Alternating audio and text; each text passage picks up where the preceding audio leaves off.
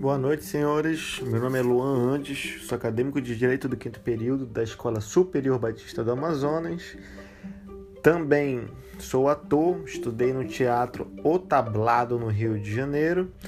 Durante três anos consecutivos, fiz algumas esquetes, fiz alguns monólogos, atuei na peça Corra Lola Corra e por aí vai. Meu currículo acadêmico os senhores já conhecem, acadêmico de, ou meu currículo de acadêmico de direito os senhores já conhecem, mas se sentirem necessidade de que eu fale alguma coisa, eu falo sem problema nenhum e vocês podem pedir isso para mim. Senhores, hoje quero fazer um breve comentário sobre a vida do famoso Stalin e nem tão famoso assim. Por que, que eu digo e nem tão famoso assim? Senhores, porque pelos livros de história, pelos documentários que tem, tanto no Story Channel, Discovery Channel, é, documentários brasileiros, histórias de. É, histórias não, revistas de histórias e tudo mais, sempre é dito sobre quem quando se fala em algum ditador. Hitler. Quando não é Hitler, falam sobre falam sobre Mussolini. Se não falam sobre Mussolini, falam sobre a família Castro. Se não falam sobre a família Castro, vocês entenderam o ritmo. O que me, o que me incomoda é de pensar assim: por que, que falam tanto do Hitler, Castro, da família Castro, Mussolini e tudo mais? Se você for observar o quantitativo de pessoas que foram prejudicadas pelo Stalin, o número é 30, 40 vezes maior. Senhores, aproximadamente o Hitler na Segunda Guerra Mundial, de maneira sistemática, matou mais ou menos 6 milhões de pessoas, incluídos judeus, é, pessoas, que ele, pessoas que ele não considerava da raça pura, aquilo que todo mundo conhece, é, opositores políticos. É, com isso, eu digo para os senhores, esses dados são analisados de maneira arbitrária, digamos assim. Por que, que eu digo arbitrária? Porque até a morte dessas, dessas pessoas foram sistematizadas de maneira arbitrária. Porque não havia julgamento, não havia contabilidade. Hitler sabia, sabia e não sabia de uma maneira, de um número expresso assim, vagamente. Os números depois que ah, tanto a União Soviética, quando invadiu a Alemanha, quanto quanto os aliados, quando entraram no, no, território alemão, os documentos foram queimados, destruídos, foram evadidos do local, dos locais.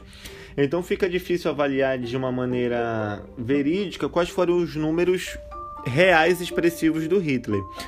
Porém, é, aproximadamente 6 milhões de pessoas foram assassinadas pelo governo nazista. Quando você vê de frente com o governo stalinista, o Stalin matou aproximadamente também um cálculo feito pelos historiadores, tanto os historiadores russos como os historiadores asiáticos, europeus, avaliam que mais ou menos 20 milhões de pessoas foram mortas de maneira sistemática pelo Stalin. Isso me assusta um pouco. Ele não ser ele não ser considerado pela história e pela mídia o maior ditador da história, porque ele foi o maior ditador da história. E quando você analisa a trajetória de vida dele, a sua ascensão política, é mais assustador ainda. Porque a sua, a sua ascensão, ao meu ver, é mais assustadora. Porque Stalin não era nenhuma pessoa intelectual, não era nenhuma pessoa que tinha domínio de outros idiomas, que tinha vivência em outros países, que conhecia de cabo a rabo de geografia, que era uma pessoa culta. Porém, ele era uma pessoa grossa, ignorante de conhecimento intelectual trazidos pelos livros, digamos assim. Mas isso não impediu de Stalin chegar onde chegou, senhores. Isso, ele foi líder da maior nação do mundo, ao meu, ao meu ponto de vista também é, analisando os, os dados fáticos históricos, levando em consideração essa falta de conhecimento do intelecto do, do, do Stalin, me vem uma preocupação. Por que, que o mundo, sabendo, o mundo, a mídia, os historiadores, sabendo que teve uma pessoa bruta que mostrava a violência desde os seus primeiros anos de vida. Para quem não sabe, Stalin era não missionário da igreja. Eu esqueci a palavra certa agora quando a pessoa vai ser padre. Então estava fazendo estudo, era seminarista, lembrei. O Stalin era seminarista, mas mesmo assim ele demonstrava um, um, um típico ar de violência e esse tipo, típico ar de violência era trazido por causa da sua infância sofrida, bem pobre. As pessoas acreditam, os historiadores, que ele era abusado sexualmente, ele era abusado fisicamente, porque ele sofria algumas torturas, então ele trouxe traumas na sua vida e na, nos seus jeitos de ser. Porém, Stalin nunca foi parado pelas coisas que ele dizia ou fazia. Lenin deixou Stalin num, num, num status do comando do seu governo que as pessoas hoje em dia, tendo conhecimento de como, de como o comportamento do Stalin era suspeitoso, não permitiriam que Stalin estivesse não permitiriam que Stalin tivesse no comando de qualquer setor do governo. Porém, depois de Lenin na hierarquia do, do, do governo soviético, estava Stalin. Mesmo Stalin sendo rebel, rebelde com Lenin, sendo mostrando depois de anos de governo, de administração, mostrando que o mundo já chegou a conhecer posteriormente que era uma pessoa violenta, Lenin chegou ao ponto que não conseguia mais tirar Stalin do poder. E isso é, depois da morte de Lenin, ficou completamente inviável a tirada de morte do, a tirada do poder de, de Stalin. E aí eu venho um questionamento com os senhores que estão aqui ouvindo o meu podcast. Senhores, nós no mundo atual nós temos uma, uma arma que é muito importante: a mídia, o conhecimento, os livros, os fatos históricos, a a, disseminação rápida de informação e nós vemos pessoas hiper mega violentas tentando e desejando chegar ao poder de qualquer coisa e cargos políticos. Porque nós, pessoas, deixamos essas pessoas chegarem a estes cargos políticos?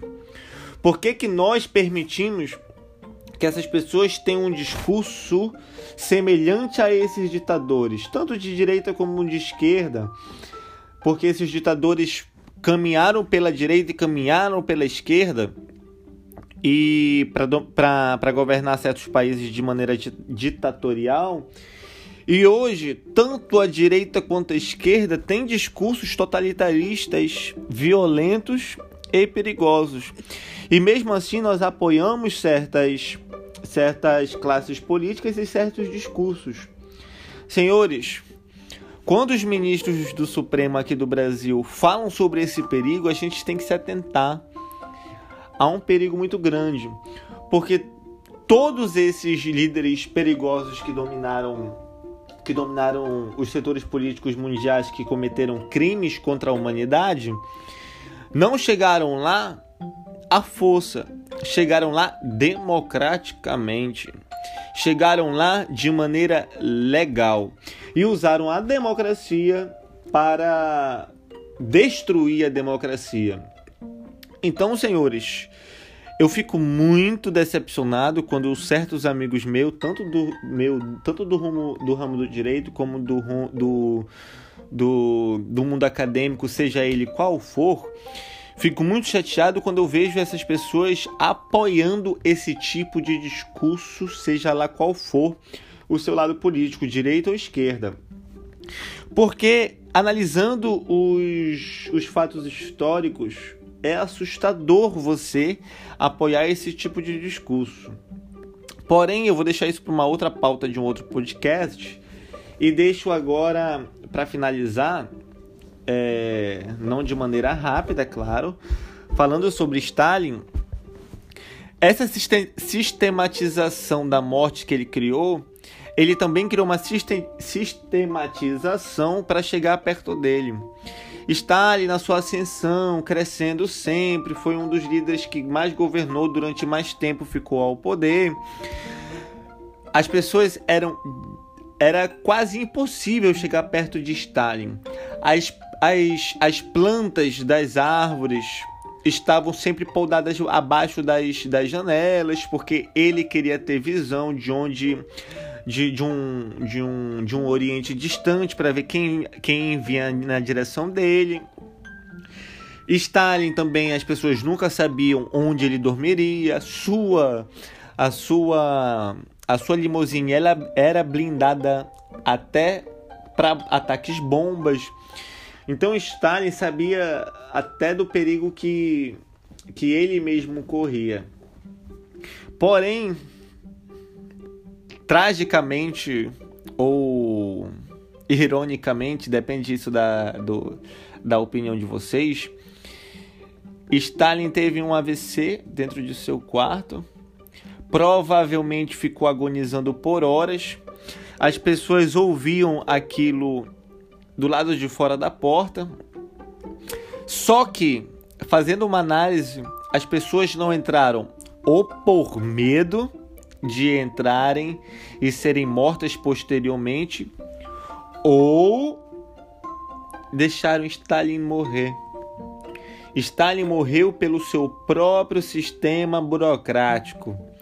Senhores, Stalin passou a aproximadamente mais de um dia agonizando e passou seu cadáver mais ou menos dois dias lá no chão estirado.